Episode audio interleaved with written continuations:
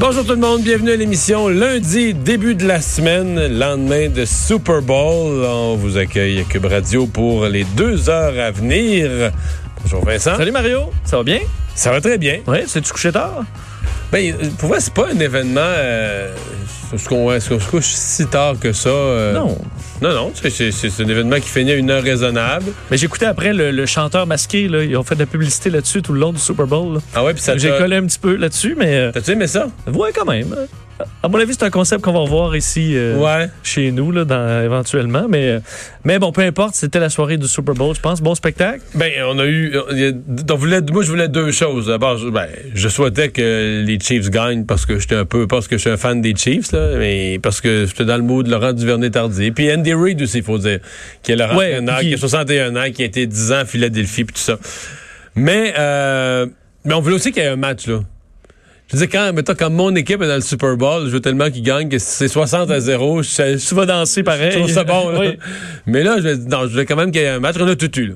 Puis une remontée au quatrième quart, puis du spectacle. Des puis, euh, interceptions, des beaux jeux. oui. Pas, euh, pas de moments disgracieux, pas de blessures graves. euh, C'est pas de joueurs qui sont sortis là, sur le sur le kart. Ah. là, euh. Non, mais il y a quand même des décisions euh, qui étaient sur la ligne. Là. Mais il y en a toujours. Ça, ça fait, ça fait tout le temps de la discussion. là. Il y en a toujours, mais tu sais, il y a un point, euh, Est-ce que ça arrive, juste parce que moi j'écoute du football quasiment juste au Super Bowl, est-ce que ça arrive généralement dans tous les matchs? Il me semble Oui. qu'à tous les Super Bowls, il y a une place Non, où non, tu non, fais Ah, il a arrive. mis le pied, il faut regarder image par image, puis l'angle de la caméra, on n'est pas sûr. Ben, ça arrive ça à tous les matchs. C'est pas toujours également dramatique. C'est un jeu hyper serré, là, mettons, mais en- au premier quart, puis c'est encore 0 à 0, puis Ouais. c'est un jeu qui se passe à mi-terrain, puis là, les arbitres vont se dire, bon, ben, on le donne le premier jeu, puis c'est tout. Puis là, l'autre équipe va se dire, on est pas bien d'accord, ils vont chialer un peu. là. Mais je veux dire, tu sais... Mais pour un le- toucher au Super Bowl. pour là. un toucher au Super Bowl au quatrième quart, quand il reste 2 minutes 30 ou 40 ou 50 au cadran, c'est sûr que là, la décision est d'un dramatique, mais, mais en même temps, la décision, tu vois comment elle est serrée. Là. Le ballon, est-ce que la pointe du ballon est venue au-dessus de la, de la ligne blanche, le Ouais. début, avant que le pied du gars ne soit totalement déposé sur la ligne de côté, où là, il est hors-jeu. Une fois qu'il a Ouais. touché la ligne de côté, Là, t'es en trois dimensions. Là, non, là, tu ça- découpes le mouvement. Ouais. Hey, euh, tu sais, avec les caméras, ils reculaient le mouvement jusqu'à temps que le pied décolle du sol. là. Tu sais, regarde, là, son pied est au sol. On, hop, à un moment donné, le pied lève. là. Tu vois que l'air pourrait passer entre le pied et la ligne. Donc, il n'a pas encore touché la ligne. À ce moment-là, le ballon est haut. Puis même, même l'image figée de même, tu peux comme pas le dire. Le ballon, il est presque au-dessus de la ligne. Oui, je pense que la pointe est au-dessus, mais par un centimètre ou il manque un centimètre. Mais c'est le football, là. Mais il n'y a pas eu hier, il n'y a pas eu de décision, on va dire, euh, grotesque, là, tu sais, à mon avis, là, tu sais, qui sont pas comme c'est arrivé euh, l'année passée en, en demi-finale. les- Euh, Est-ce que la meilleure équipe a gagné? Parce qu'on te donnait sur papier les San Francisco Oui, mais plus, oui, ben écoute, avec plus de chance. mais la meilleure équipe a gagné en ce sens que la défensive des 49ers était très, très, très hautement respectée. Puis pendant 40, mettons 50 minutes, là, il avait accordé 10 points, puis les Chiefs avaient vraiment de la misère. Mais en même temps, les Chiefs avaient l'attaque la plus explosive de toute la ligue, avec le corps arrière le plus capable de sortir des gros jeux tout le temps. Ah oui. Puis là, à un moment donné, c'est comme c'est t'arrives au point le plus extrême où c'est l'attaque de l'un contre la défense. Puis la défensive des 49ers a craqué. Tu sais, ça s'est passé vite, puis une longue passe. Il y avait un gars qui avait complètement oublié une passe vraiment longue, puis en plus haute, puis elle était longue à arriver. Puis il y avait toujours pas de défenseur sur Tarek Hill, fait que une passe à presque 50 verges. Ça a tout changé. Ça a tout changé. C'est, moi, c'est ce qui me frappe quand même. Il y a un peu de ça au tennis. Il y a des sports vraiment de momentum, tu sais, où tout était flat là, tu sais, pour les, euh, les Chiefs. Ça, ça voulait pas. Quand ils étaient sur le bord de faire un beau jeu, celui d'après, il y avait une petite gaffe, une petite affaire, ça arrivait pas, un ballon échappé, bon, une interception, des choses plus graves. Puis une longue passe, là. Puis jusqu'à la fin du match, c'est comme c'était plus la même équipe. là. Ils ont dit, c'est c'est dur Ah ouais. Ils se sont mis à y croire. euh, Peut-être une coche moins nerveux, plus dans un. Sais, dans une atmosphère de on est capable, on là, vient d'en faire une longue, puis on est capable. tout- Mais comme je voyais quand San Francisco est allé se pavaner là, pour après, je sais pas si c'est un revirement ou. Ouais, mais ça, c'est la Là, nouvelle mode mais depuis deux ans, mettons. là. Ouais, mais à quel point c'est. Tu fais, semblant, tu fais semblant de faire une photo de famille. À chaque fois qu'il y a un gros moment, tu fais comme tu joues à une photo de famille. là. Ouais, Avec mais- une pause. Là. Sauf que tu dis, ben, vous êtes mieux de gagner parce que sinon vous allez avoir l'air un peu tata. Parce que ça te met pas après ça, après ça. Ah ouais, c'est vrai, là, on a fait nos- notre show tantôt, mais là, on. Ouais. Mais il y, a même, on est plus sûr de gagner. il y a même le propriétaire. M. Lynch, le propriétaire des 49ers, qui était, tu sont dans les loges en haut, mais il est de, bonne loi généralement pour le propriétaire d'aller célébrer la victoire avec avec l'équipe. Mais je pense qu'il est descendu du, des loges en haut au plancher, là, au, au, bord du terrain avec l'équipe. Je pense que c'est entre le troisième et le quatrième quart. Écoute, tu pourrais accompagner tes joueurs propriétaires dans la défaite aussi, mais il y a comme une petite présomption, tu sais, que qui, vendait la peau de l'ours. Ouais, t'es pas supposé descendre tant que c'est ben, pas c'était tôt, là, tu sais, c'était tôt. Là. D'habitude, tu descends quand t'es plus sûr que ça, mais pas c'est pas si automatique. Juste que l'impression que ça a donné, c'est que lui avait confiance que là, on s'en va vers la victoire, puis moi, mettre avec toute l'équipe sur le bord du terrain pour le quatrième quart, puis à la fin du quatrième quart, il perdait 31 20 Fait que là, la vie a changé quand même pour, euh, pour Laurent Duvernay tardif, là. Ben, oui. Sa vie avec la bague au doigt, Oui, oui. Tu sais, quelque part, euh, c'est une grande question philosophique que tu poses parce que quelqu'un, pour un économiste, pourrait facilement plaider que sa vie a plus changé lors de la signature de son contrat de 6 ans, 46 millions. Ouais. Ça? 42 millions, 52. en tout cas, peu importe. on est dans les mêmes ordres de grandeur, 44 millions US. Euh, ça pourrait plaider que sa vie a plus changé ce jour-là. Oui. L'ensemble de sa vie. C'est sûr. T'as raison. Mais, je veux dire, t'es un champion du Super Bowl. Ça, on te l'enlève jamais. C'est ça. C'est ça qui est quand même merveilleux de ça. C'est ça. Tu peux perdre après, t'as ta bague. Au niveau émotif, c'est ça. Mais pour moi, c'est vraiment pas clair que les Chiefs reviendront pas là, dans les prochaines années. Là. Moi, c'est avec un corps aussi jeune, aussi talentueux. Puis, on sait jamais au football, il y a les blessures, il y a un paquet d'affaires. Euh, tu, tu, perds deux, trois joueurs de défensive euh, importants, puis tout à coup, euh, tu n'as plus d'équipe. Mais ben pour la NFL, c'est génial d'avoir un gars comme ça. Là. Oui. Il est jeune, il est beau, il est bon. Euh, il est le fun. Il, est, vendeur. il est le fun. Là. Il est pas baveux. Je pense qu'ils vont miser beaucoup dessus. Là. On va le voir sur quelques affiches. Et, euh, les, jeux vidéo, les jeux vidéo, j'allais dire ça. Les jeux vidéo. Mais pour Laurent Duvernay-Tardy, c'est quand même, je trouve, une grosse fierté pour le, le football universitaire québécois. Là. sais, parce que le football universitaire québécois, il, il remonte 20 ans en arrière. Là le but, c'était de mettre quelque chose au monde, avec quelques joueurs qui s'en allaient. On espérait que quelques joueurs s'en aillent dans la Ligue canadienne de football, d'en placer quelques-uns.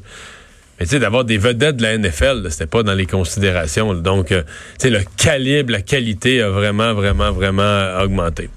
Euh, par ailleurs, euh, il y a eu, durant la soirée, des, des, gens qui se sont fait prendre. Il y, a des fake news qui tournent autour du, Super Bowl et des gens qui, pensant plaider une bonne cause, des Québécois même se sont fait prendre. Oui, en partageant, vous avez vu, ça, ça a circulé beaucoup. Puis là, je me disais, on peut, est-ce qu'on peut passer... Moi, je trouvais ça bizarre en partant. Là, ouais. Je veux bien qu'on défende des bonnes causes, mais on peut-tu arrêter...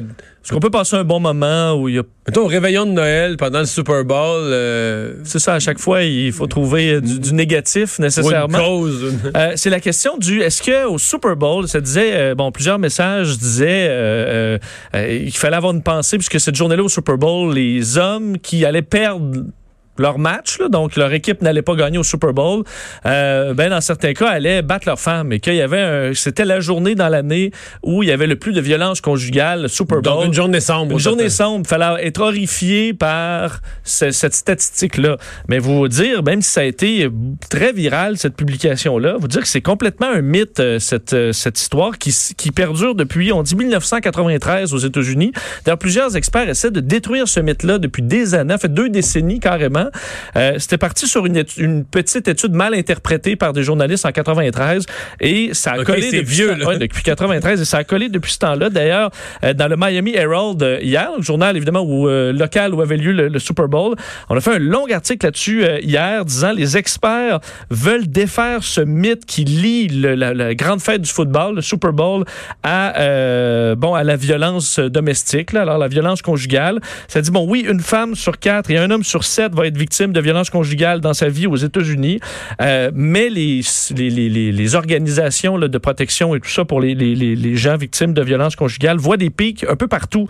Mais il y a des pics là, au Nouvel An, au Thanksgiving, à la Saint-Valentin, euh, dans tous les congés, les matchs effectivement de sport, lorsque des événements dans l'actualité qui sont dramatiques, les, euh, les, tirs, les tirs de masse et tout ça. Alors, tous les événements où il y a de la, de la fête, où il y a de l'alcool, c'est sûr que dans certains cas, il va y avoir des hausses, mais il n'y a pas rien de, de particulier au Super Bowl là-dedans disent, de, bon, disent euh, les, experts. Alors, aucune statistique qui démontre quoi que ce soit par rapport au Super Bowl.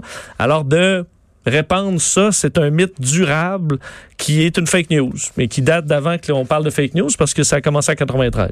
Ouais. Alors sachez-le, le, le, on peut pas lier le, c'est, c'est malhonnête de lier le Super Bowl à la violence conjugale. C'est pas un lien que les organismes font eux-mêmes. Non, non, je comprends. Non, mais c'est parce que ça a circulé, là. Il y a plusieurs personnes qui. Tu te demandes, tu te demandes exactement qu'est-ce que c'est. Mais là, sur les réseaux sociaux, ils disent toutes sortes d'affaires pendant une soirée. Puis on, on va essayer de faire une grande une cause, comme s'il y avait une cause qui était en jeu. Puis, puis On peut peux- juste profiter du, du match. Oui, et, aussi, et- et je dis surtout pas que Ouais. le- la violence conjugale n'est pas une cause, c'est une cause extrêmement importante, mais se baser sur une fake news pour associer pendant que tout le monde a le cœur à la fête. euh, Parce que la cérémonie des Jeux Olympiques, on- ça sera probablement le- c'est le même principe, mais on le fera pas ce lien-là. là. Euh, et peut-être te dire juste l'Auto-Québec dans les meilleures nouvelles. Oui. L'Auto-Québec, eux, ont fait un des records euh, dans les paris sportifs là, sur leur site Internet euh, pour, pour ce match-là, le record de tous les temps, 756 000 pariés, 100 000 de plus que Record pour tout événement ou pour un Super tout Bowl? événement. Tout événement. Tout événement. Je pensais que quand j'avais vu le titre, je pensais que c'était un record pour un Super Bowl. Non, parce que l'événement numéro 2, c'est le combat de Floyd Mayweather contre Conor McGregor en 2017 à 670 000. Alors, on a monté de presque 100 000 avec Laurent Duvernay-Tardif, parce qu'il y a- il y avait des, des, des, euh, paris qui étaient uniquement sur lui, là, ce qui va marcher, marquer un toucher. Évidemment, ça... les Ça, aurait été payant. Ça aurait été payant. Parce qu'un joueur de ligne, jour, on avait une discussion, est-ce que que la seule manière qu'un joueur de ligne peut marquer un toucher, parce qu'il n'y a jamais le ballon, là, par définition, c'est, bon, soit qu'on le met receveur éligible dans des cas extrêmement rares de jeux truqués, on va mettre un... Mais Laurent Duvernay t'a dit, ils feront jamais ça avec lui. C'est pas son c'est pas, ça arrivera pas. Fait que la seule façon, c'est que tu arrives proche de la ligne des buts, T'es libre. celui qui porte le ballon l'échappe. Comment le ballon, euh, mettons le porteur de ballon Ouais. veut rentrer dans la ligne des buts, il est à la ligne de deux, puis échappe le ballon. Tombe au sol, puis le ballon roule n'importe comment. Puis là, dessus. là, il saute dessus, puis il, il le prend dans ses mains, puis il rentre dans la zone des là. En tout cas, lui, il fait, le- fait le toucher. Mais là, il a la probabilité. C'est ça. C'est pas impossible, mais je te dirais, je veux pas me risquer. D'après moi, ça arrive une fois par 16. Dans toute la ligue, dans tous les matchs, une fois, une fois, deux fois par saison. Je sais pas. Pas de statistiques là-dessus. Mais il y avait aussi s'il allait faire des pénalités, puis ça, il y en Ah, a eu oui, quand même. hier. Ça, il y en a eu. Ouais. Alors, Vincent, dans les autres nouvelles, euh, il y a des passagers d'Air Canada. Bon, certains vont résumer ça en disant qu'ils ont eu plus de peur que de mal, mais c'est moi qui n'ai pas fan d'avion, Hmm. tu le sais, c'est le genre d'expérience que j'aimerais peu. Effectivement, parce que même moi qui aime ça, qui n'a pas du tout peur de l'avion, j'aurais commencé à un certain moment à être inquiet euh, sur euh, le vol Air Canada 837 qui a eu des problèmes majeurs aujourd'hui après euh, son décollage de l'aéroport de Madrid. Alors, bon, c'est un Boeing 700 767 décollé avec 128 passagers à bord et dès le décollage, on a remarqué qu'il y avait un problème euh, visiblement majeur avec un moteur euh, qui aurait été relié, on a rapidement compris que ça semblait relié avec une crevaison sur le train d'atterrissage avant. Alors, on peut imaginer Il y a le un pneu qui a pneu éclaté, éclate et un morceau les morceaux qui de rubber, s'en va dans, dans le, dans le moteur. Ok, J'avais pas compris. OK, c'est un deux, deux pour un, là. Euh, oui, c'est très rare. En tout cas, moi, je me souviens pas d'avoir entendu ça très souvent. Donc, il te manque un pneu pour atterrir, puis t'as un problème moteur. Exact. Alors, évidemment, et, euh, tu ignores, euh, tu sais, tu peux pas aller voir en dessous là, de l'avion, euh, bon, que- de quoi ça a l'air. Non, le pilote peut pas se pendre après l'aile puis vérifier, là. Non, ni pour le moteur, ni pour le, le pneu. Alors, euh, l'avion a dû, euh, évidemment, on a rapidement décidé que le vol qui était en destination de Toronto, bon, on oubliait ça, on allait revenir à l'aéroport madrilène, donc en, en après-midi, mais on a dû, pour par, bon, par précaution, brûler de l'essence. Comme il n'y a pas d'urgence nécessairement imminente, on a, plutôt que de larguer du carburant, décidé de le brûler. Alors, on a volé tout simplement en rond euh, au-dessus de, au-dessus de l'Espagne. Et- tu réponds à une de mes questions. Moi, je me disais, c'est quoi, là, souvent, il, ok, quand tu es en danger immédiat, Oui, là, tu, c'est, Tu plus, c'est plus polluant, mais tu largues. Exact. Ça peut être plus dangereux. On l'a vu euh, en, en Californie récemment, mais aussi que, en fait, pour brûler de l'essence, ils vont mettre ce qu'ils appellent l'avion dirty. Là. Alors, ils vont ouvrir les volets, euh, tout ce qui peut drainer, euh, traîner l'avion. ils vont le faire forcer par exprès. forcé, puis là, ça brûle du carburant, puis tu brûles ça le plus rapidement possible. C'est c'est- c'est- le budget, le budget essence, il, il passe un peu, mais c'est pour la sécurité. Et ça permet aussi, dans ce cas-là, aux pilotes de de- de- de- de- d'analyser le problème, de prendre le temps de d'analyser les procédures. Alors, ce qu'on a fait dans un cas honnêtement assez rarissime, on a envoyé un avion de chasse, un, C- un F-18 de l'armée euh, espagnole, qui est allé euh, faire un tour, escorter l'avion et essayer d'analyser les bris. Est-ce que l'avion est endommagé à d'autres endroits? Alors, les passagers, eux, qui ont tourné et Non, tourné mais vu, pendant des des, photos, j'ai heures. vu des photos. Il y a des gens par le hublot qui ont photographié le F-18. Le F-18 qui était tout près et qui regardait par son, euh, bon, par sa, évidemment, sa- sa- son, son, son cockpit vitré les dommages, parlait au On pilote. s'entend que c'est, ce qu'on appelle une inspection sommaire. Là.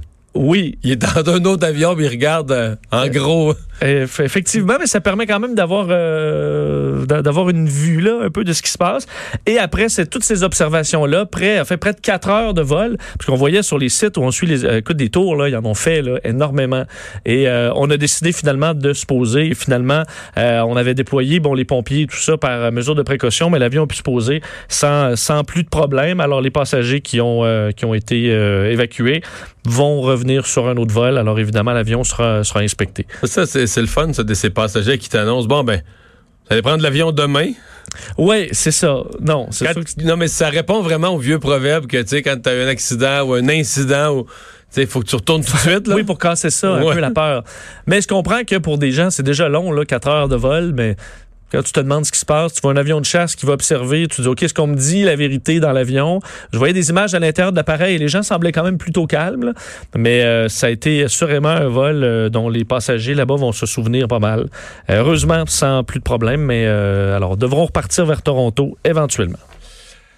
On va se parler du euh, virus, du coronavirus. Euh, les chiffres augmentent quand même assez rapidement hein, si on compare juste ceux euh, qu'on avait ce matin versus quand on s'est laissé vendredi après-midi. Oui, parce que même ça, on, vendredi, on n'avait pas passé les 10 000 ou tout près. on est rendu à 17, plus de 17 000 non, on a juste passé les 10 000, les 15 000.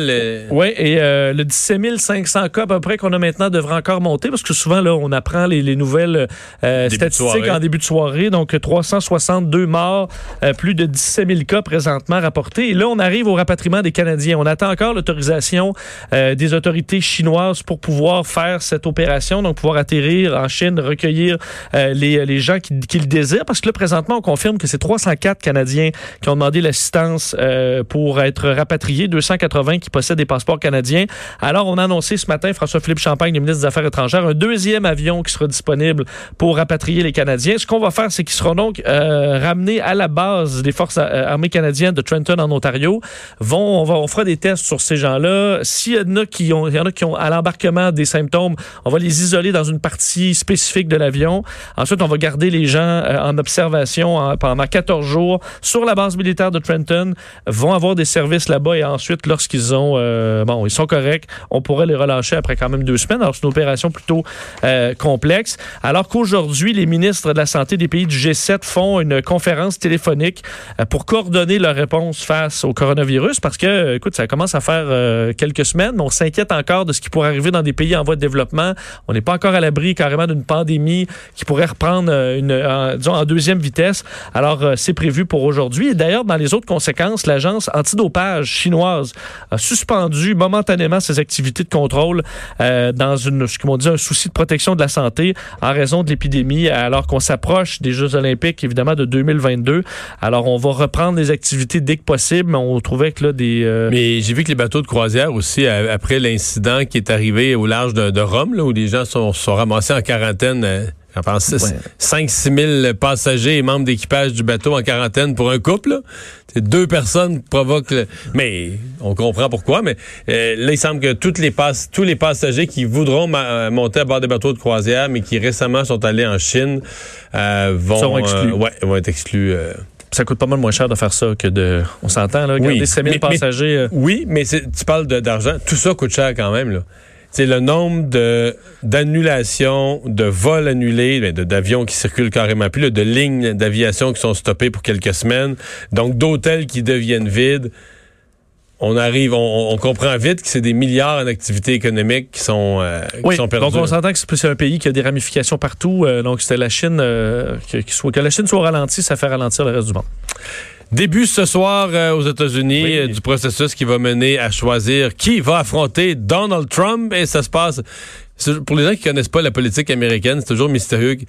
C'est quoi un caucus en, ah, Iowa? Pourquoi, pourquoi on commence par un caucus en Iowa? Qu'est-ce qu'un caucus? Pourquoi l'Iowa? Il faut dire d'ailleurs, effectivement, que la façon de voter, c'est quand même, quand même quelque chose. parce que dans 1700 salles à travers l'Iowa, les caucus, et euh, les électeurs vont se placer physiquement sous la bannière de leur candidat. le, meilleur exemple que j'ai trouvé, mais c'est parce que c'est vieux au Québec, on faisait ça dans les années 40. Tu sais, les assemblées contradictoires, le monde se réunissait dans la salle paroissiale d'une ville d'un village, puis là, ben, les candidats euh, prenaient la parole, puis là... Euh, tu lèves la main. Oh, oui, puis haranguait la foule, puis là, ben, mais sauf qu'à la fin, tu vas te placer avec ton champion. tu vas t'asseoir, tu, tu, vas physiquement te placer avec ton champion. Puis là, à chaque endroit, ils font des décomptes. Là, ils mettent ça en commun. Et... C'est ça, ça hein, c'est... Euh... C'est archaïque un peu. C'est archaïque un peu, mais c'est comme ça que ça fonctionne. Alors, effectivement, c'est spécial. D'ailleurs, ceux qui n'ont... Bon, vous vous rappelez, là, c'est un long processus. On s'entend la course à la présidence aux États-Unis. Pour ça, ça fait sept débats télévisés. Il y a plusieurs candidats qui ont quitté, évidemment, pour les... Euh, pour les, les, les bon, du côté des démocrates, des, des rallyes par centaines, un petit peu partout à travers les États-Unis. Et là, c'est le premier coup d'envoi, donc, pour l'Iowa. Évidemment, c'est pas un État euh, important en nombre, mais comme c'est le premier... C'est 41 délégués sur 3900 quelques. C'est ça. C'est une poussière. C'est 1 1 des délégués, mais... C'est très, très couvert, beaucoup plus que lorsqu'il y a des journées où il y a plusieurs États en même temps. Euh, c'est le premier, ça donne un son Alors, tous les candidats veulent sortir fort en Iowa. Euh, alors, qui de Joe Biden, entre autres, évidemment, ceux qu'on surveille, Joe Biden, Bernie Sanders, euh, Pete Buttigieg, Amy Klobuchar. Alors, est-ce qu'ils vont, est-ce que quelqu'un va ressortir de ça? On a vu que Bernie Sanders est en avance dans les sondages. C'est-à-dire que, ça va se matérialiser? Il semble, il semble à qui que Bernie Sanders, dans tous les scénarios, gagne les deux premiers. Oui. L'Iowa, puis encore plus le New Hampshire, le deuxième dans la semaine prochaine. Parce que le New Hampshire, c'est un petit État voisin du Vermont, ben, à côté, à côté des, frontières euh, québécoises des cantons de l'Est. Là. Puis le Vermont et le New Hampshire, c'est deux États faciles pour Bernie Sanders. La Qui avait perdu quand même euh, l'Iowa contre euh, Hillary Clinton. Mais par L'Iowa contre Hillary Clinton, il l'avait perdu par euh, un poil, hein, à 49,6 ou je sais pas quoi. C'était super serré. Là. Et euh, inconnu là-dedans, c'est que les candidats qui n'ont pas 15% de gens en dessous de leur bannière, ils peuvent choisir un autre candidat. Et ça, euh, ça peut quand même causer certains... On, va des premiers aliments certaines surprises. Et euh, certaines surprises. Et évidemment Donald Trump lui trouve ça bien drôle le speedon sur la campagne euh, la campagne démocrate. Effectivement il faut dire qu'elle a pas pris son rythme rythme souhaité. Il y a des surnoms pour tout le monde on l'a vu là il y a Fox News hier Joe l'endormi et d'autres mais il y a eu un petit, une petite erreur hier. Ah, avec le Kansas? Oui. Oui, ben, oui. D'ailleurs, oui. Pas, je pense pas. Moi, je savais ça depuis longtemps parce que je suis allé à Kansas City, puis c'est une des premières affaires qu'on m'a expliqué. Là. Que Kansas City n'était pas au Kansas. C'était à Missouri. C'était à la frontière, là. Tu comprends? T'étais au Missouri, à la frontière du Kansas. Mais Kansas City n'est pas au Kansas. C'est bizarre que ça. c'est comme si la ville de Québec était en Ontario, là, juste sur le bord, admettons, aux frontières du Québec et de l'Ontario. Alors que, mettons, Oklahoma City est en Oklahoma, puis quelques-uns comme ça, là, la plupart, mais c'est une exception. Donc, euh, M. Trump le savait pas. Puis qui a dit que les Chiefs étaient la fierté du Kansas. C'est. Mais bon. C'est peut-être pas faux parce qu'il n'y a pas d'équipe au Kansas. Fait qu'on peut penser qu'il se rallie à Kansas City, qui est l'équipe la plus proche. C'est vrai. On pourrait nous sortir un tableau avec un Sharpie, euh, avec les statistiques qui, font son affaire. Mais quand même. Alors, à suivre, ce soir, ça commence à 7 heures, ces fameux euh, caucus. Alors, ce sera extrêmement euh, couvert. Merci. On va faire une pause. Au retour, on parle à Christian Dubé, président du Conseil du Trésor. Il a tenu à faire une mise au point au syndicat du secteur public par lettre. Deux heures d'info. Le retour de Mario Dumont.